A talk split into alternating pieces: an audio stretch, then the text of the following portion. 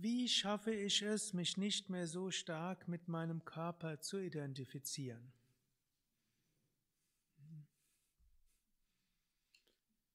Im Grunde genommen, alles, was wir im Yoga machen, machen wir auch dafür, damit wir uns nicht so sehr mit dem Körper identifizieren.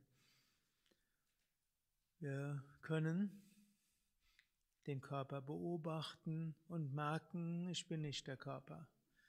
Wir können zum Beispiel in der Achtsamkeitsmeditation die Füße spüren, Unterschenkel, Oberschenkel, Bauch, Brust und so weiter durch den Körper gehen und bewusst sein, ich bin nicht der Körper.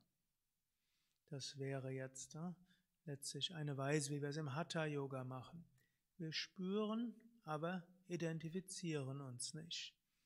Und das klappt bis zum gewissen Grade ganz gut Ab einer gewissen Schmerzgrenze wird es schwierig. Dann meldet sich der Körper stärker. Ist so ähnlich. Man kann lernen, ein quengelndes Kind zu ignorieren, wenn es nicht das eigene ist.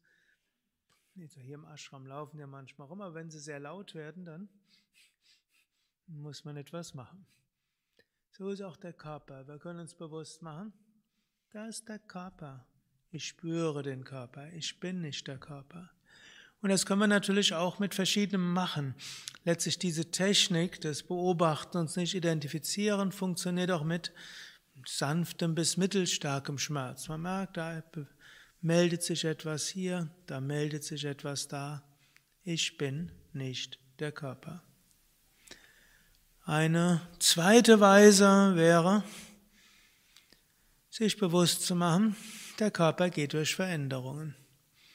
Körper sah vor zehn Jahren anders aus, oder? Und vor 20 Jahren noch anders. Es gibt hier einige vor 30 Jahren, auch manchmal die Frage, wie war mein Körper vor, bevor ich geboren war? Hm. Aber solange man sich erinnern kann, ist man immer ich. Kann zwar sagen, als Kind war ich jemand anders, aber trotzdem, ich war ich, oder? Wird man sagen. Angenommen, man sieht dort jemanden auf so einem Foto. Manche erinnern sich, es gab noch echte Fotos früher. Und dann schaut man drauf und sagt, das bin ich. Hm? Dieses, dieses Foto und so weiter. Im Grunde ich bin weder das Foto, noch dieser dreijährige Bub, noch hm, die Kleidung, noch die damals noch nicht ergrauten Haare, noch hm, All das bin ich nicht. Wer bin ich, wenn ich sage, das bin ich? Hm?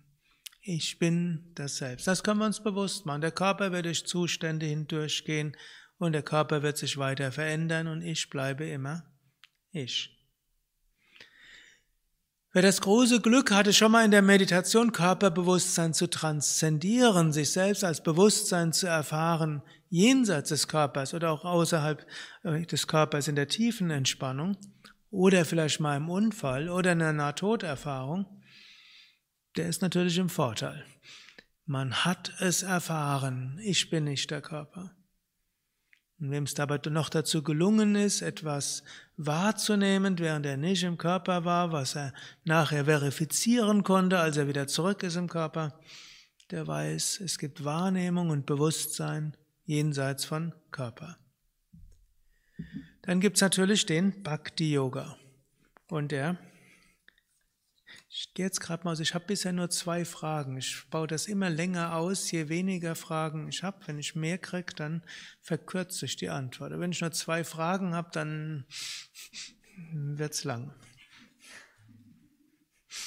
Also, die nächste, nächste Möglichkeit ist Bhakti-Yoga. Und im Bhakti-Yoga sagen wir, der Körper gehört nicht mir, der gehört Gott.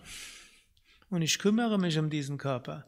Gott hat mir Aufgaben zu geben und zur Erledigung der Aufgabe Körper. Das, Dankeschön. Das ist so ähnlich wie wenn man zum Beispiel als Karma-Yogi hier ist und dann soll man Schnee schippen. Dann kriegt man jetzt eine Schneeschaufel. Und mit der muss man dann den Schnee wegschippen. Werde ich deshalb zur Schneeschaufel? Nein. Selbst, selbst wenn man jetzt stundenlang und tagelang, also hier anscheinend nicht, aber stundenlang immer wieder Schnee schaufelt, fast das Gefühl für diese Schneeschaufel kriegt, werde ich deshalb zur Schneeschaufel? Nein. Und so können wir sagen, Gott hat mir den Körper gegeben und ich bin dankbar für diesen Körper, ich kümmere mich um den Körper, aber ich bin nicht der Körper. Und Gott will, ich muss mich drum kümmern, aber letztlich, Gott muss sich auch drum kümmern. Ich mache, was ich kann und Gott macht den Rest.